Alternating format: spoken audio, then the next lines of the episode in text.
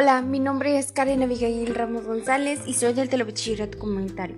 El día de hoy les voy a hablar sobre los factores de riesgo y factores de protección en el consumo de las drogas. Bueno, pues eh, como eh, hoy en día existen muchísimos chavos que pues eh, no, ya no estudian, ya no le se les facilita mejor pues lo que ven en la calle. Ya no, ya los papás pues ya no, ya no son como antes, ya,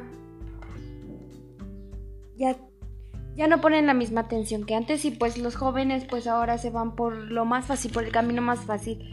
Bueno, pues eh, los factores de riesgo que hoy tenemos, eh, que les voy a presentar a continuación, son los siguientes y que los jóvenes están expuestos día a día.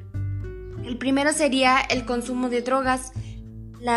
El segundo factor de riesgo pues sería la presión social, pues los amigos son los que a veces los inducen a todo esto.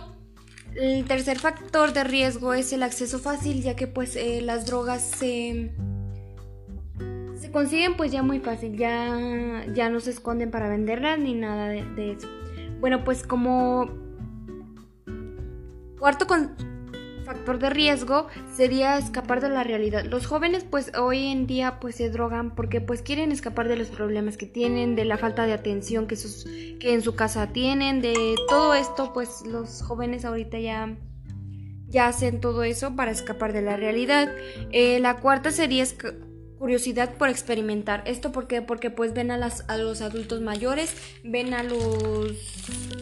incluso a sus familiares, pues que hacen esto, se juntan en esquinas, hacen todo esto. Eh, debemos de poner muchísima atención los padres de familia en todo lo que sus hijos hacen.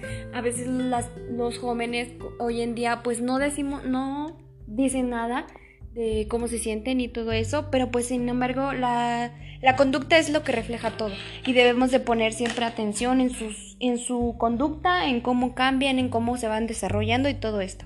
Bueno, pues otro, lo que, lo que le, los que le, lo que voy a mencionar a continuación son los factores de protección que esto para poder evitar pues que caigan en drogas o en cualquier otro factor de riesgo que pues se vive en día a día con nosotros.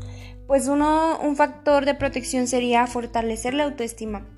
El segundo sería promover la práctica de los valores. Creo que si tenemos valores no somos personas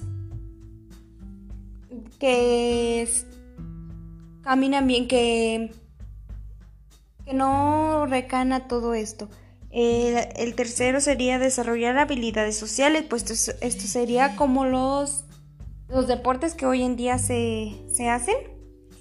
El cuarto sería entorno familiar cercano y acogedor, pues esto se debe a la atención que pues en la casa se te, se te brinda y todo esto con la finalidad de pues alejar a todos esos factores de riesgo de los jóvenes.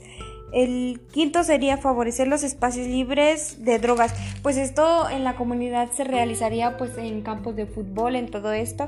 Creo que debemos de, de como sociedad llevarlos a cabo los deportes para que pues los, los alumnos no recaigan en esto.